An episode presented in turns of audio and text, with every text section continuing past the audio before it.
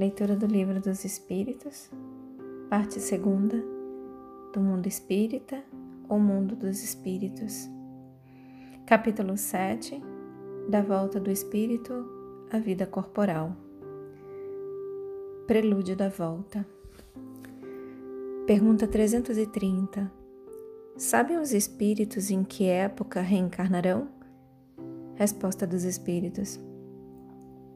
Pressentem-na, como sucede ao cego que se aproxima do fogo. Sabem que tem de retornar, de retornar, um, retomar um corpo, como sabeis que tendes de morrer um dia, mas ignoram quando isso se dará. Letra A. Então, a reencarnação é uma necessidade da vida espírita, como a morte o é da vida corporal? Resposta: certamente, assim é. Pergunta 331. Todos os espíritos se preocupam com a sua reencarnação? Resposta dos espíritos.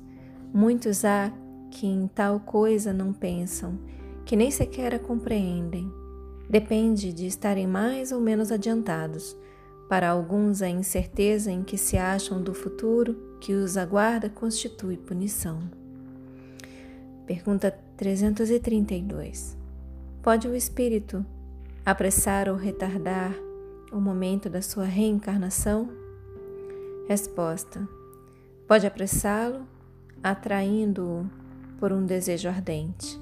Pode igualmente distanciá-lo, recuando diante da prova, pois entre os espíritos também há covardes e indiferentes.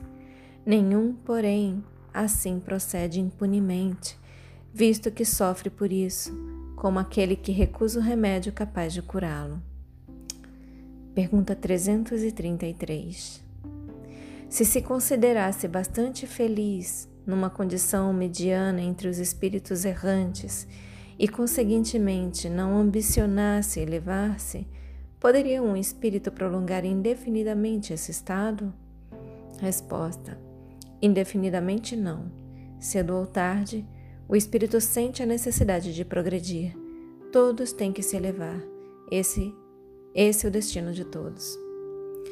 Pergunta 334. Há predestinação na união da alma com tal ou tal corpo, ou só à última hora é feita a escolha do corpo que ela tomará? Resposta dos Espíritos. O Espírito é sempre de antemão designado. Tendo escolhido a prova a que queira submeter-se, pede para encarnar.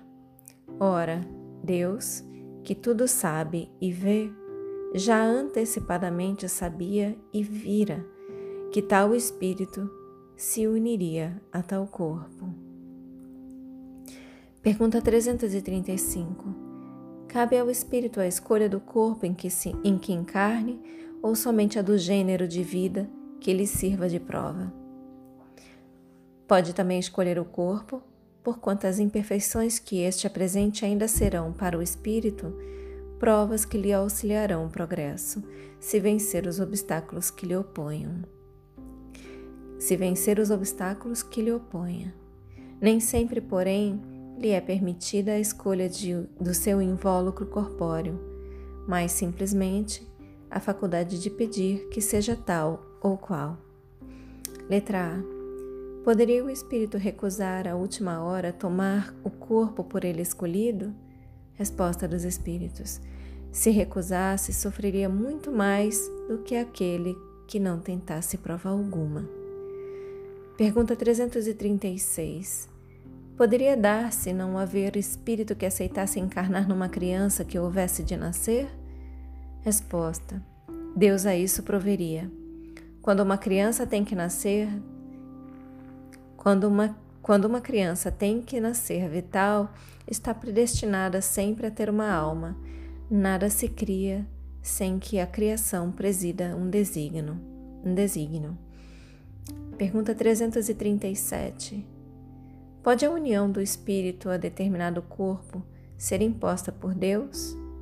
Resposta dos espíritos: Certo, do mesmo modo que as diferentes provas mormente quando ainda o espírito não está apto a proceder a uma escolha com conhecimento de causa. Por explanação, pode o espírito ser constrangido a se unir. Perdão, vou repetir a pergunta e a resposta. Pergunta 337. Pode a união do espírito a determinado corpo ser imposta por Deus? Resposta: Certo, do mesmo modo que as diferentes provas, mormente quando ainda o espírito não está apto a proceder a uma escolha com conhecimento de causa. Por expiação, pode o espírito ser constrangido a se unir ao corpo de determinada criança que, pelo seu nascimento e pela posição que vem a ocupar no mundo, se lhe torne instrumento de castigo. Pergunta 338. Se acontecesse que muitos espíritos se apresentassem para tomar determinado corpo destinado a nascer, que é o que decidiria sobre o qual deles, sobre a qual deles pertenceria o corpo? Resposta: Muitos podem pedi-lo, mas em tal caso Deus é quem julga qual o mais capaz de desempenhar a missão a que a criança se destina. Porém, como já eu disse, o espírito é designado antes que soe um instante em que haja de unir-se ao corpo. Pergunta 339. No momento de encarnar, o espírito sofre perturbação semelhante à que experimenta ao desencarnar? Resposta: Muito maior e, sobretudo, mais longa. Pela morte, o espírito sai da escravidão. Pelo nascimento, entra para ela. Pergunta 340. É solene para o espírito o instante da sua encarnação? Pratica ele esse ato considerando-o grande e importante? Resposta: Procede como o viajante que embarca para uma travessia perigosa e que não sabe se encontrará ou não a morte nas ondas que se decide a afrontar. E aqui vem uma explicação. O viajante que embarca sabe a que perigo se lança, mas não sabe se naufragará. O mesmo se dá com o espírito. Conhece o gênero das provas a que se submete, mas não sabe se sucumbirá. Assim como para o espírito a morte do corpo é uma espécie de renascimento, a reencarnação é uma espécie de morte ou antes de exílio, de clausura. Ele deixa o mundo dos espíritos pelo mundo corporal, como o homem deixa este mundo por aquele. Sabe que reencarnará como o homem sabe que morrerá.